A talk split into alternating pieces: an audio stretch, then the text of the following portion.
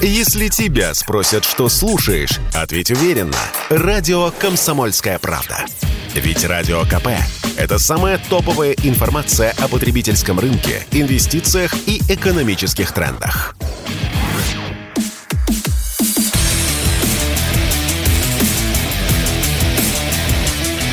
Программа с непримиримой позицией. Утренний Мардан.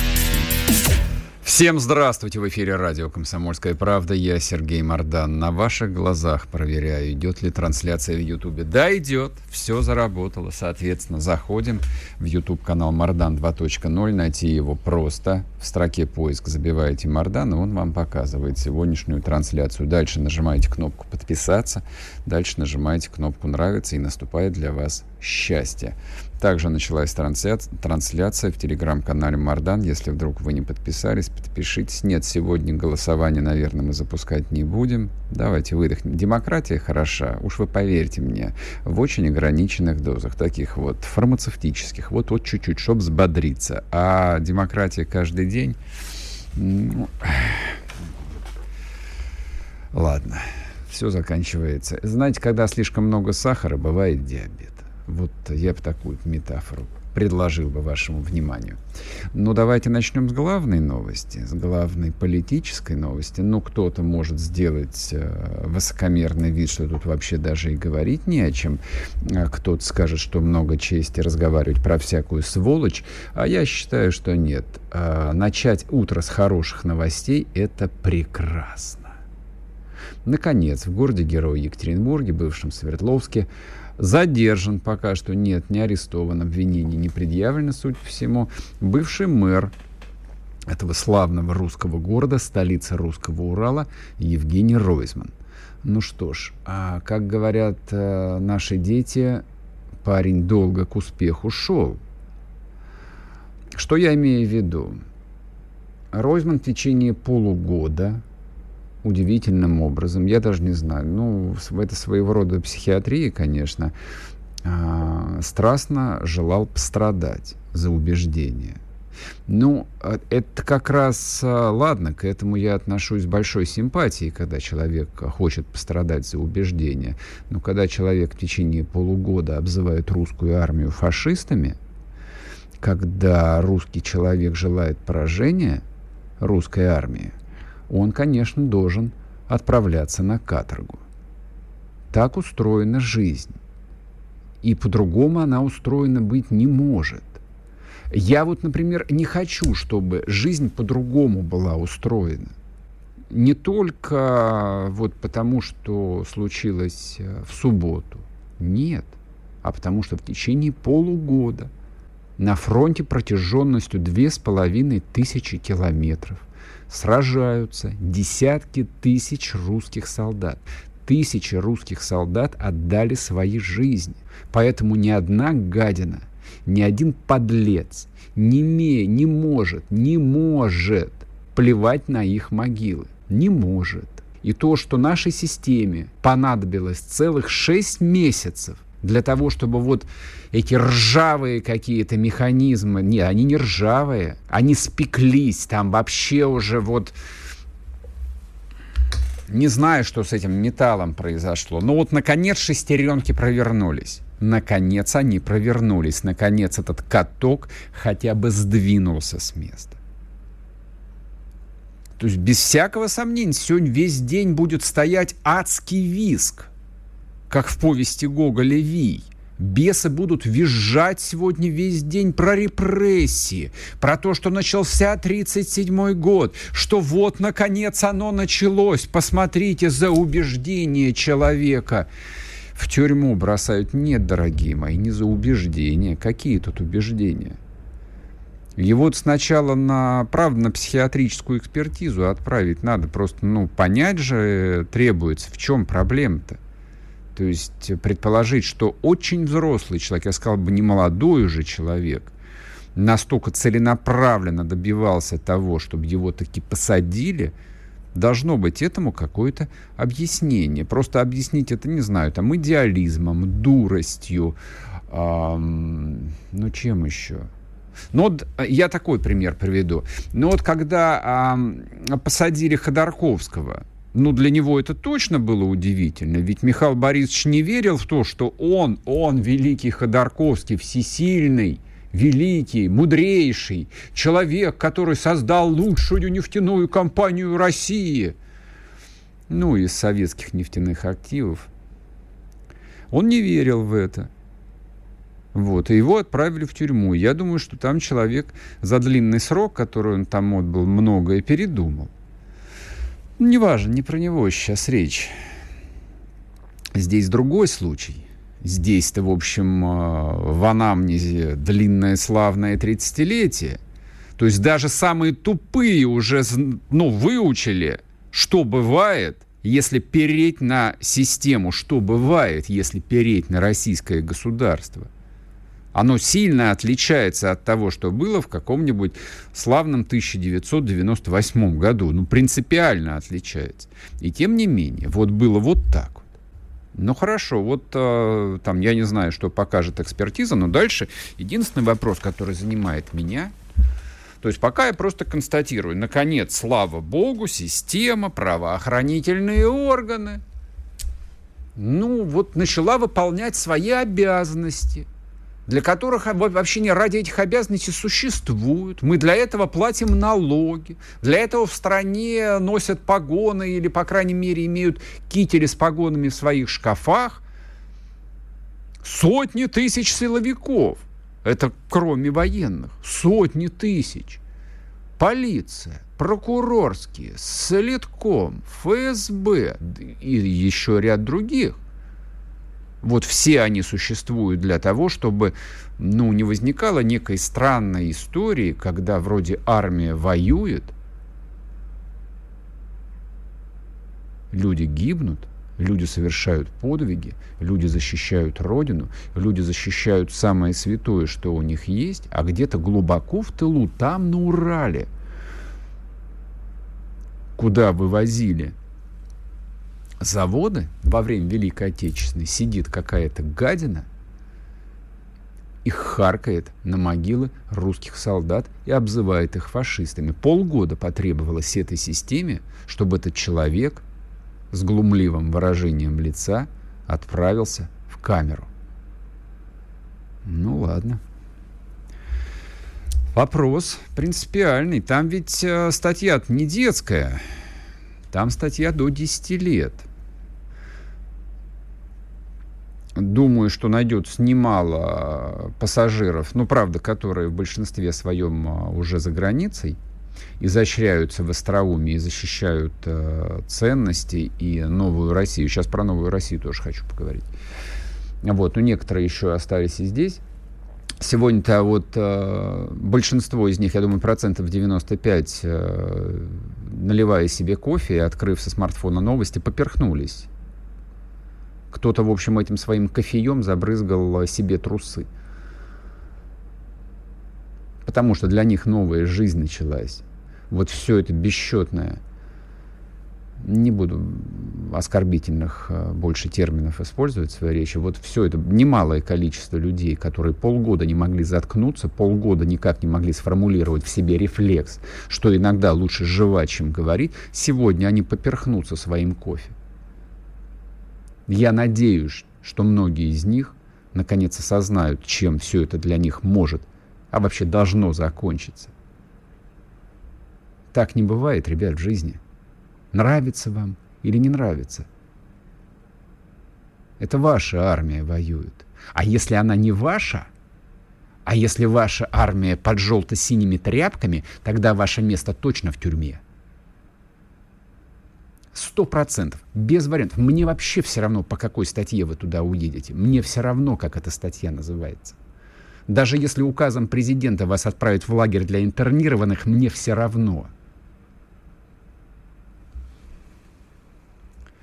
Интересно. Интересно, как быстро пройдет судебное заседание. Правда, интересно, какой срок назначат бывшему мэру Екатеринбурга господину Розьмину. А, и я хотел бы сразу оговориться, вот э, этот такой очень странный, необъяснимый э, медийный тренд, ну, который существует э, в сообществе, который, ну, некоторые называют патриотическим. Не, не, это не патриотическое, это вот некоторое количество истероидов которые вдруг почему-то стали э, говорить про то, что там Екатеринбург это вот какое-то гнездо либерализма, вот там Ельцин-центр. Да окститесь вы, окститесь, Урал, это становой хребет России. Трудно себе представить что-нибудь более русское, чем Урал. Да невозможно себе представить ничего более русского, более российского, чем Урал. А то, что там построили Ельцин-центр, ну, мало ли где что построили. Я вам могу сейчас десяток примеров привести про город Москву, что здесь построили. Ничего, нормально. Стеллу снесут, ими сковыряют потом со временем, и будет там, не знаю, дом пионеров, казино, торговый центр. Это все что угодно. Не будет там никакого Ельцин-центра. Не будет. Любой, кто хоть немного знает русскую историю, вообще не должен по этому поводу никак париться. 5, 10, 20 лет не срок. Не будет ничего. Ровно как и великолепного надгробия Борису Николаевичу Ельцину на Новодевичьем некрополе тоже не будет. История все расставит по своим местам. Но это а, так, небольшое отступление. Спорткп.ру О спорте, как о жизни.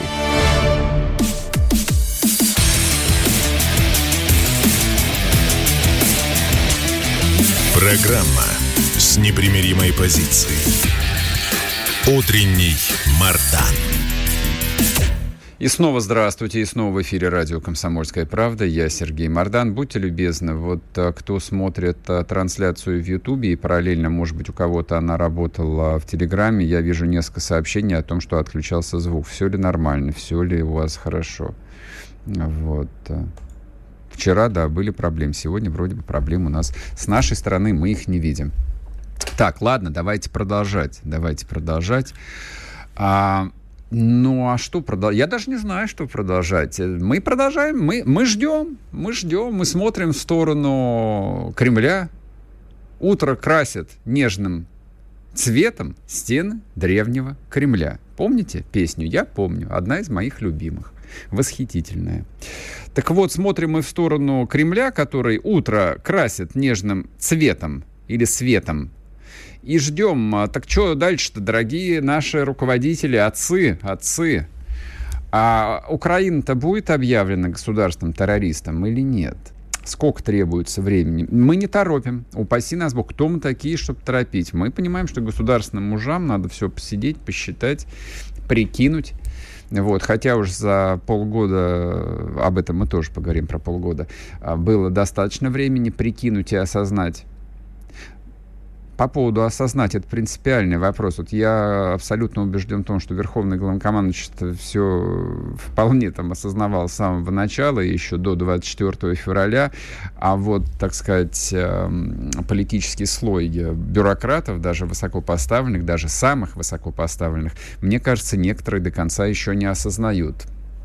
По крайней мере, я а, вот многие вещи, происходящие в нашей жизни, объясняю исключительно этим совсем не трусостью, совсем не осторожностью, совсем не каким-то даже расчетом материальным. Нет, нет, это, это психологический момент. Поскольку власть принадлежит э, людям, ну, мягко говоря, взрослым, для которых время течет намного быстрее, чем тем, ну, кому там лет 20 или 30, полгода для них промелькнули вообще как один день, и они по-прежнему находятся в стадии отрицания. Многим там по-прежнему кажется, что вот эта прекрасная жизнь, которая была еще 1 января 2022 года, а некоторые поминают 2019 или 2018, там, до, пандемийные времена, вот они свято верят в то, что все вернется, вот нужно просто выдохнуть, зажмуриться, и, все, и все наступит. Но неважно, так а, чего с признанием Украины террористическим государством? Вот это вот а, вопрос а, принципиальный. Будет это или нет? Дело совершенно не в том, что сегодня политические хохлы отмечают свой псевдопраздник под названием День незалежности. Много чести было бы э, об этом разговаривать. Это как обсуждать э, праздник какого-нибудь э, людоедского племени. А что оно значит, и какова история праздника, а что готовят на этот праздник. Неважно абсолютно. Это, скажем так, интерес для этнографов. Это, этим будут заниматься потом специальные ученые, изучающие а, мертвые цивилизации или исчезнувшие народы. Я надеюсь. А мы говорим про другое. Мы говорим про то, что в субботу в Москве, я подчеркиваю, еще раз подчеркиваю, поскольку многие мои коллеги, работающие а, в государственных медиа, вполне себе осознанно писали, что война пришла в Подмосковье. Да нет, друзья мои, в Москву, в Москву, в Москве взорвали, убили, совершили диверсию и убили нашу коллегу, нашу коллегу Дарью Дугину. Вот прошло уже несколько дней, вчера было прощание, а, и мне кажется, нужно еще раз а, проговорить а, некоторые понятия. Политики, чиновники, общественные деятели почему-то предпочитают говорить о терроризме, о террористическом акте. Вот вчера, например, я был а, на одном а, ток-шоу, там очень как бы там а, умный человек, взрослый умный человек такую вещь произносил о том, что значит, наш противник перешел к терроризму. Терроризм это всегда оружие слабых, это оружие подлых. Это, это неправда, это совершенно не так. То есть вот я точно не хотел бы э, оперировать ни юридическими понятиями, ни тем более медийными стереотипами. Террор как технологию придумали французские революционеры во время Великой Французской революции. Слово террор, ужас. Они сеяли ужас. Вот. И за сколько получается? За 300 лет эта технология доказала свою эффективность. То есть посеять ужас. Ну, как? А, а, ужас сеяли и тысячи лет до этого. Просто никто не называл это специальным термином. То есть, не знаю, там а, какая-нибудь э, ассирийское царство приходило на территорию, вот, которая ей нравилась, а тех, кто с этим был не согласен, тех, кто был не согласен платить налог ассирийскому царю, их просто геноцидили. Тогда этого слова тоже не было, просто убивали всех подряд. Или переселяли там всех куда-нибудь. То есть депортации тоже изобрели примерно там 6 тысяч лет назад. Просто не знали такого слова. Но Великая Французская революция, а, вот, которая открыла эпоху модерна, придумала этому свое название, описала там философы, писатели, мыслители, в общем, все это там красиво, симпатично, более-менее понятно даже для современных людей упаковали. А, идеология террора была дополнительно осмыслена и переформулирована революционными движениями XIX века. То есть с террором хорошо были знакомы и в Европе, и в России, конечно, революционный террор был отлично известен. И потом, ну, уже в нашей новейшей историографии возникло понятие белый террор, красный террор. Потом, а, значит, э, всякая демшиза стала этим террором а, размахивать, как размахивает эксгибиционист своим хозяйством направо и налево. Придумали понятие сталинский террор. Ну и, и, про, и пошло-поехало. А дальше вы все знаете знаете. А дальше возникло понятие э, исламского терроризма, с чем мусульмане категорически не согласны, их это оскорбляет, и я понимаю, почему это их оскорбляет. То, что произошло, э, это, это диверсия, это называется перенос войны на территорию своего врага. А Украина ведет с нами войну. Вот в чем принципиальная проблема. Вот э, в чем мы понятийно с ними расходимся. Мы продолжаем тут аккуратно, ну, по крайней мере, на официальных уровнях, на официальных площадках, на больших медийных площадках, типа в телевизоре, продолжаем аккуратно говорить про то, что надо, э, вот что у нас специальная военная операция, а что мы не такие, как они. У нас специальная военная операция, это да, а у них война. Понимаете, в чем разница? Да, я прекрасно помню, что Украина тоже не объявляет войну. А зачем ее объявлять? То есть вот эти, вот эти юридические вещи, они усложняют позицию. А они не хотят э, ослаблять свои позиции, они не хотят э, там ухудшать э, свое положение, поэтому они ее не объявляют. На юридическом уровне Но на всех остальных уровнях, на понятийном, на философском, на политическом, на организационном, Украина ведет войну. Вот в чем принципиальная разница. Украина ведет с Россией тотальную войну на уничтожение. И в этой войне Украина хочет победить. И прямо об этом говорит. И я правда, я, я не понимаю, когда, вот когда наконец те же самые простые, очевидные, логичные вещи будут произнесены у нас. В войне нужно хотеть победить. В войне а, должен, должна хотеть победить не просто воюющая армия, а страна должна хотеть победить. Страна, народ, политическая нация, система, именно система побеждает. Без тыла, без экономики, без мобилизационного ресурса армия не в состоянии победить. Вот ровно как советская армия не смогла победить в Афганистане. Более того, в тылу все развалилось. Хотя при том, что там, меньше чем за 30 лет до этого советская армия с легкостью победила в Чехословакии, например не было никаких проблем. То есть возникла ситуация, туда ввели полумиллионную военную группировку, быстро порешали вопросы, и все. И все. Это такой просто вот, э, ну, самый понятный, самый известный исторический пример. Вот то же самое и сейчас. Если нужно для этого объявить Украину террористическим государством, ну вот сделать, наконец, какой-то шаг, я понимаю, что у нас много специфики, вот в нашей новейшей истории много такого необычного возникло. Ну, вот же очевидный повод. Соверш... Совершена диверсия метода террора на территории России. И, собственно, сегодня а, «Справедливая Россия» внесет на рассмотрение Государственной Думы законопроект. Посмотрим как проголосует Единая Россия, партия власти. Мне очень интересно, правда. Посмотрим, пофамильно посмотрим, кто как будет голосовать. А некоторых попытаемся спросить.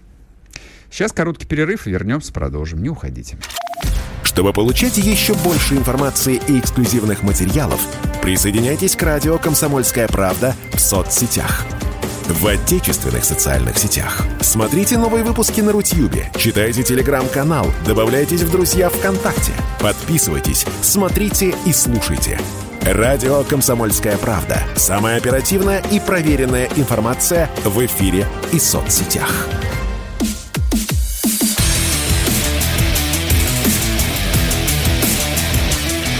Программа с непримиримой позицией. Утренний Мардан. И снова здравствуйте.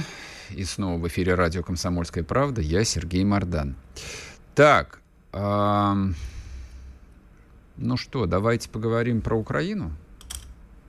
А про что же еще говорить? Мы про нее каждый день говорим, да. И я думаю, что будем говорить еще достаточно долго. Будем. И после победы будем еще говорить, даже не сомневайтесь. А после победы тем более мы будем говорить. Мы будем радоваться каждый день и будем каждый день рассказывать, как оживает прекрасная, вот эта вот великолепная, обильная земля населенной прекрасными людьми. Но это будет потом. А сейчас поговорим про другое. Вот сейчас, да, она во власти совершенно там конченных э, мерзавцев, упырей, э, логика которых часто необъяснима. Но ее можно попытаться объяснять. Вот на что я обрат... Э, ну, не мог не обратить внимание последнюю неделю, даже полторы, наверное, с какой частотой, то есть периодичностью примерно через день, а и сам Зеленский, и его ключевые спикеры почему-то вот в разных, в разном контексте, в разных ситуациях, но вспоминают переговоры. Вот если вот, вот что-то сейчас случится, не может быть речи ни о каких переговорах. Угу. Так, ладно. Если вот, вот, вот, если вот русские вот возьмут Мариуполь, я напоминаю, это цитаты если вы не верите, можете залезть в интернет, найти, найти эти цитаты. Если русская армия возьмет Мариуполь, все, значит, никаких переговоров быть не может. Так, хорошо. Если только вы возьмете Азовсталь, никаких переговоров быть не может. Если только вы возьмете Лисичанск, никаких переговоров быть не может. Какая там последняя фишка? Последняя фишка была следующая, тоже удивительная довольно. Если только вы посмеете провести трибунал над азовцами, ни о каких переговорах быть не может. А, еще было, да, если вы посмеете провести референдум.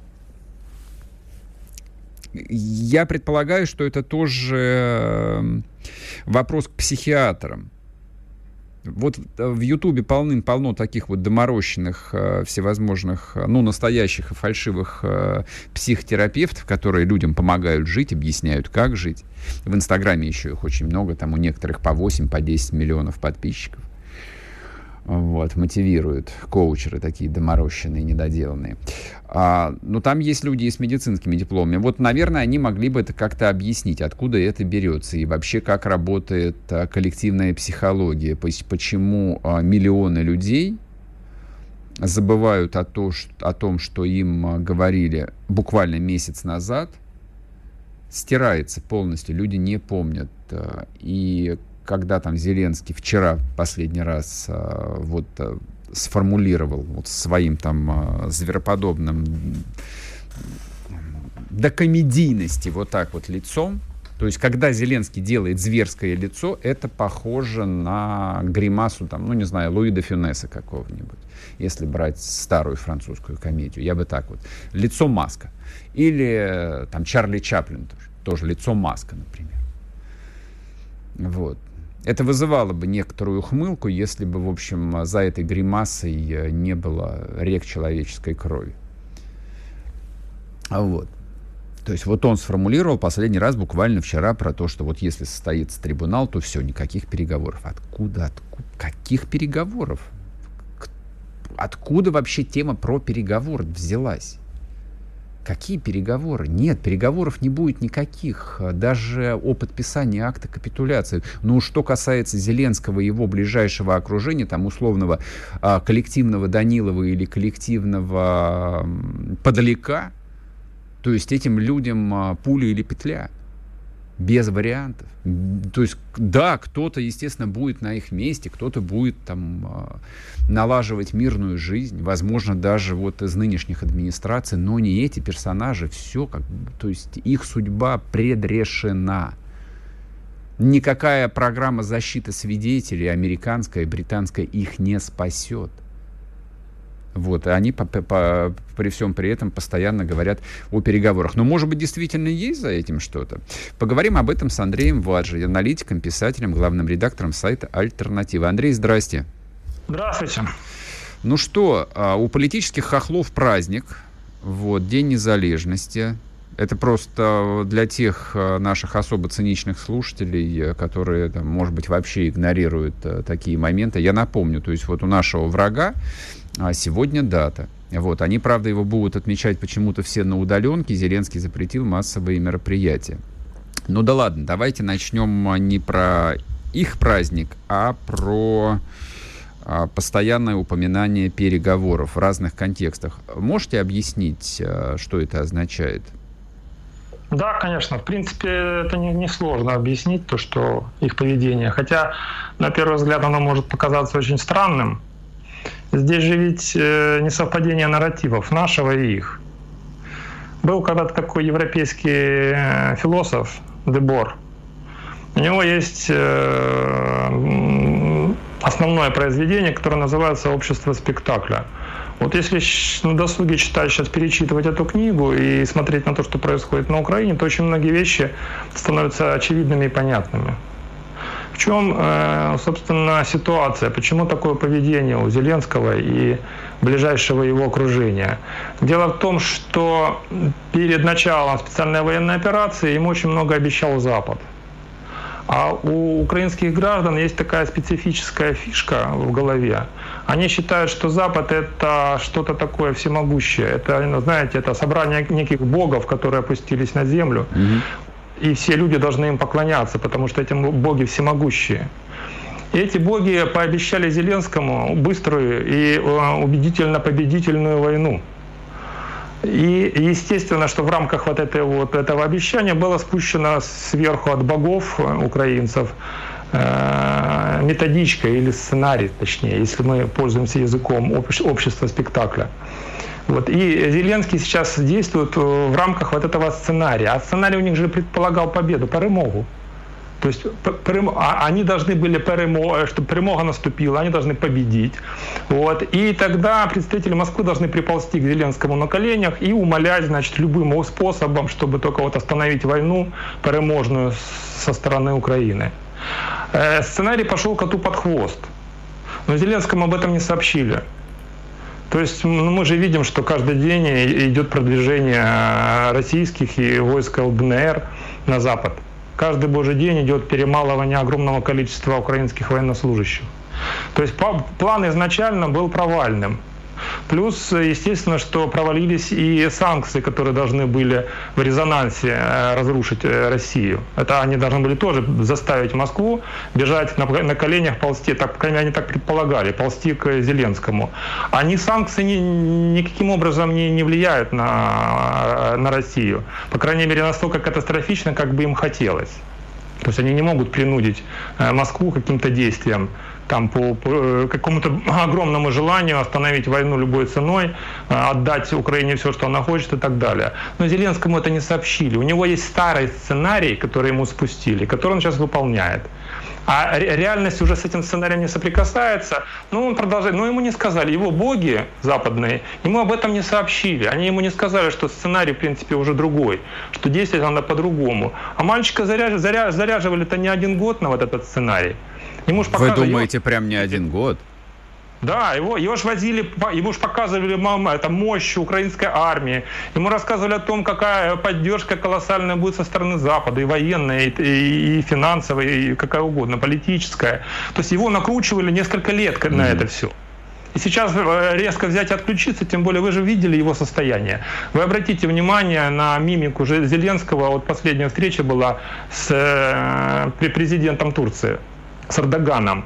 И вот когда он в паузах, когда Эрдоган разговаривал, а Зеленский находился в паузах. Да, это же, меня что поразило, это же даже не человек, который погружается в себя. Это человек, который просто отключается. Вот, э, кто занимался рукопашным боем да, или боксом, он знает, что когда человек пропускает удар в голову прямой, угу. то вот какие-то секунды, вот у него такое вот состояние, что он нигде. Вот он стоит, и он, он просто реально нигде. Вот Зеленский сейчас такое ощущение, что вот он получил удар в голову, вот, но из этого состояния выйти не может. Мы понимаем, что как бы это не удар в голову. В голову ударило немножко другое, не кулак. Вот, но он пребывает постоянно в этом э, состоянии. Поэтому, в принципе, его-то можно понять. И он несет вот эту вот пургу, что вот э, он, он уверен, глубоко уверен в том, что русские хотят любой ценой как бы остановить войну, потому что они же перемогают. Вот, вот человек не вышел из сценария изначального. Угу. Это очень печально, потому что это гигантская цена за это все платится. Э, человеческими жизнями платится, прежде всего. И это очень печально. А, буквально поза, позавчера, по-моему, Залужный э, назвал официальную цифру потерь 9 тысяч солдат. Вот, ну вот э, разные эксперты, в том числе там американские эксперты, говорят о том, что только убитыми украинская армия потеряла там, ну, порядка там 60-70 тысяч человек, непонятно сколько пропало без вести, не суть важно. Вот. Э, у меня вопрос, а вот где тот порог боли, когда украинское общество начнет, э, ну, а, а, а, просто вот почувствует эти потери и начнут антитела какие-то работать в этом национальном организме? Или они блокированы полностью? Не, нету порога боли опять-таки, э, здесь необходимо поймать одну очень простую вещь. Андрей, я вас перебью на полусловие, простите меня. Сейчас мы уйдем на короткие новости, вернемся и продолжим. Андрей Варжа, с нами не уходите. Чтобы получать еще больше информации и эксклюзивных материалов, присоединяйтесь к радио «Комсомольская правда» в соцсетях – в отечественных социальных сетях. Смотрите новые выпуски на Рутьюбе, читайте телеграм-канал, добавляйтесь в друзья ВКонтакте, подписывайтесь, смотрите и слушайте. Радио «Комсомольская правда». Самая оперативная и проверенная информация в эфире и соцсетях.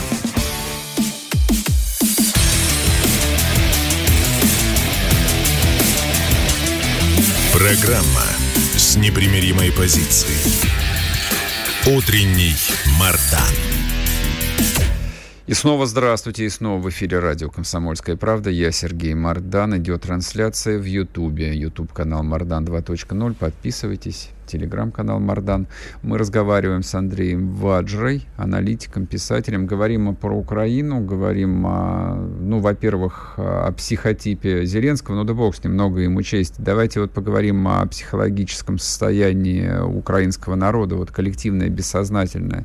Вы начали говорить о том, что нет порога боли, а так же не бывает. Всегда есть порог боли. Бывает. Э, вспомните свой визит к зубному врачу, когда вам сверлят или рвут зуб. Если э, не, вам не колят обезболивающее, это дико больно. А когда вам колят обезболивающее, вы только слышите, что какие-то манипуляции происходят mm-hmm. да, с вами. Вот. А боль-то вы не слышите. Ваше тело, ваше, ваше тело не, не слышит этой боли. Mm-hmm.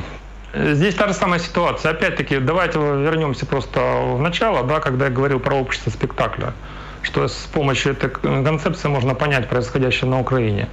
Общество спектакля им показывают картинку, пропагандистскую картинку. Этой картинкой, э, масс-медийной, да, э, закрыли, в общем-то, для них реальность. Они реальность не видят. То есть, грубо говоря, да, вот если вспомнить аналогию с э, зубным врачом, обществу украинскому вкололи обезболивающее перед тем, как его начали резать на части и кромсать топором. Ему вкололи обезболивающее. И миллионы людей не понимают и не слышат, не ощущают этой боли. Потому что реальность закрыта. Пропагандистской картинкой реальность закрыта. Общество спектакля смотрит на экран, который, на котором им показывают фальшивую, фейковую реальность. Да? Виртуальную такую, виртуальная реальность создана. Поэтому они не знают о тех количествах убитых, покалеченных, раненых. Они не понимают, что сейчас реально происходит на фронте. Они думают, что Украина побеждает. Они реально уверены в том, простые граждане Украины реально уверены в том, все, все, наши рассказы о том, что идет уничтожение, методичное уничтожение украинской армии, что гибнут уже десятки тысяч э, украинских военнослужащих, они считают, что это пропаганда. Вот те у, украинские патриоты, которые сейчас будут меня слушать, вот они будут сто процентов уверены, что я говорю ложь.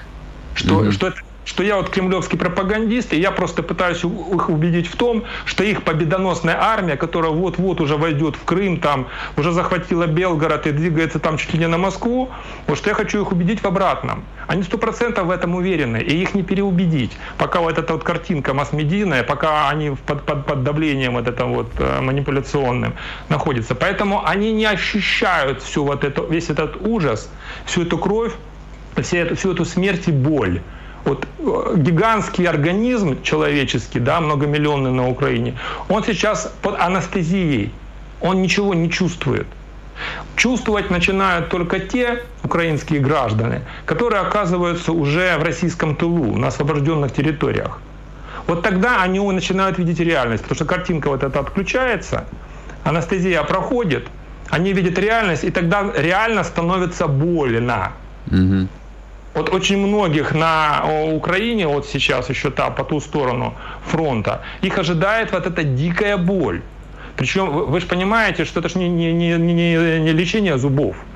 Они же придут в себя и почувствуют всю вот это, все эти ощущения, но это же будет, это порубленное, практически раздавленное, уничтоженное тело многомиллионное. И они это увидят Представляете, какой будет эффект для их сознания?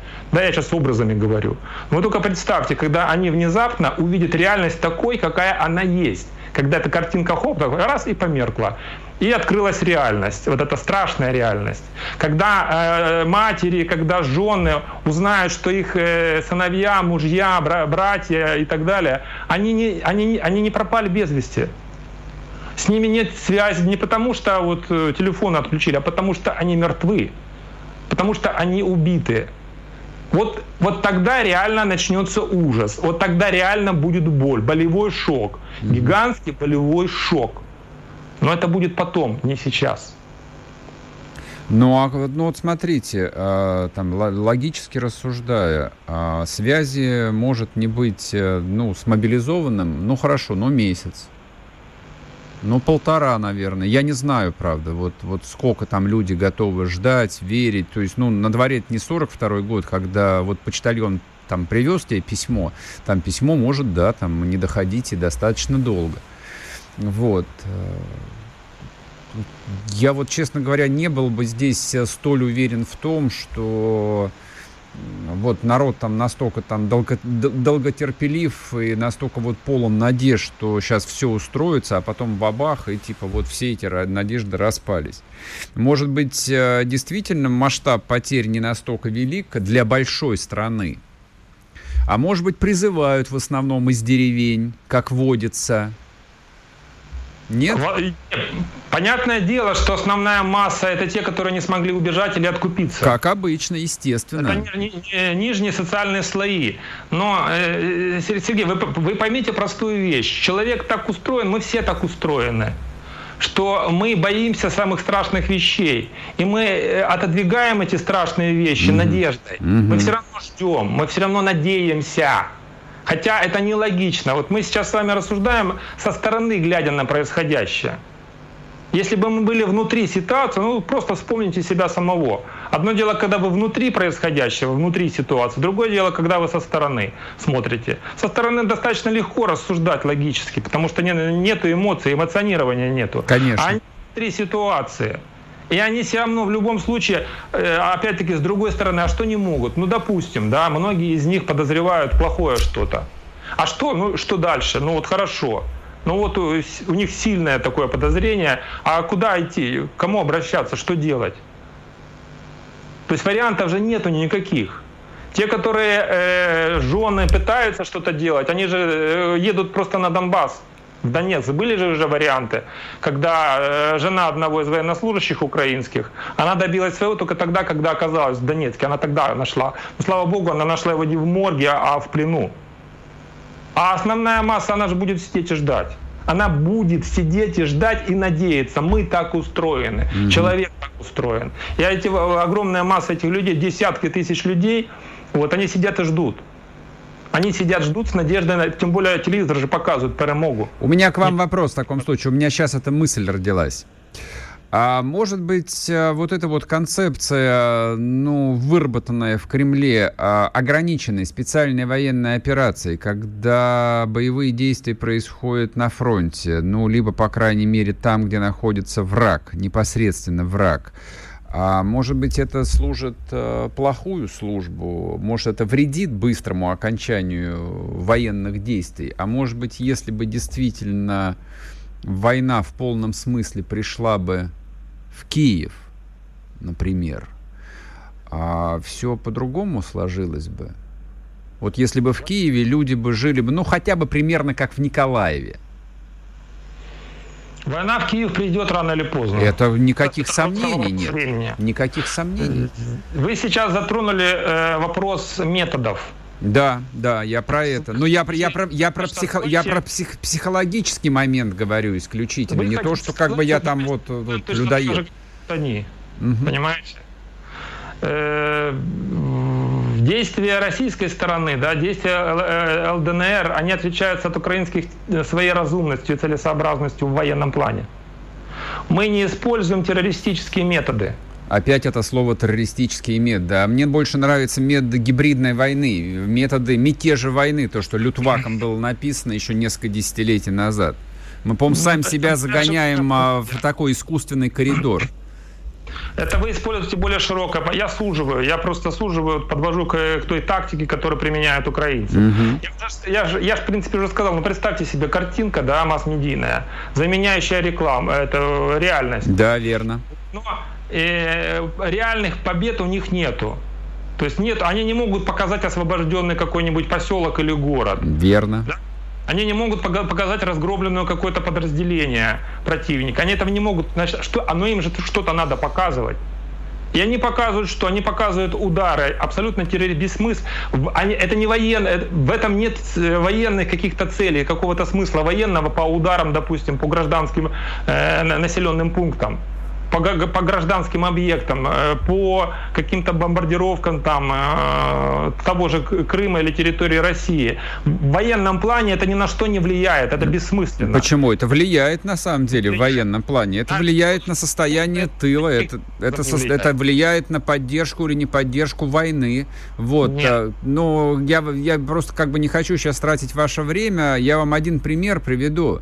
А, советская армия не потерпела военного поражения в Афганистане, даже близко. Все военные операции были успешные. Вот, поражение было нанесено Советскому Союзу в тылу.